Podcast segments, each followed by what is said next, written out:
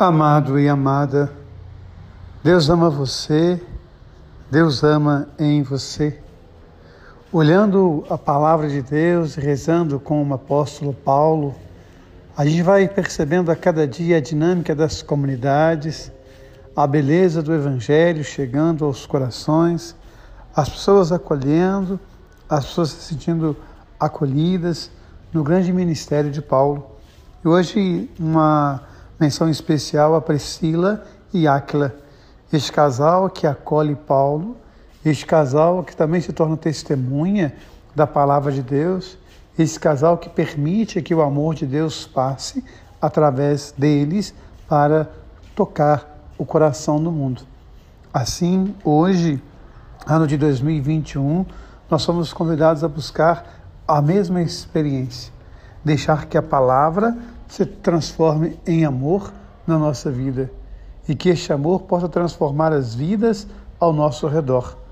Por isso, essa expressão diária: Deus ama você, Deus ama em você.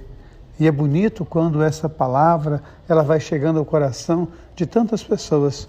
Hoje, no podcast e nas outras plataformas, nós temos tocado o coração de pessoas em vários lugares do mundo. E a cada dia há amigos, há irmãos e irmãs que, assim como Paulo, vai levando essa palavra, vai distribuindo esse carinho, vai partilhando essa presença de Deus em cada um de nós. Paulo fez com que a palavra chegasse em diversas comunidades: Éfeso, Corinto, Filipos, Roma e tantos outros lugares. Hoje, cada um que divulga a palavra faz com que a mesma palavra vá se tornando o amor e presença de Deus em tantos e tantos lugares Austrália, Portugal, França, Singapura, Estados Unidos, Inglaterra e tantos e tantos outros lugares. Pessoas que acolhem a palavra, se alimentam da palavra e se faz alimento para os outros. Quem se alimenta de Cristo se torna Cristo para quem tem fome.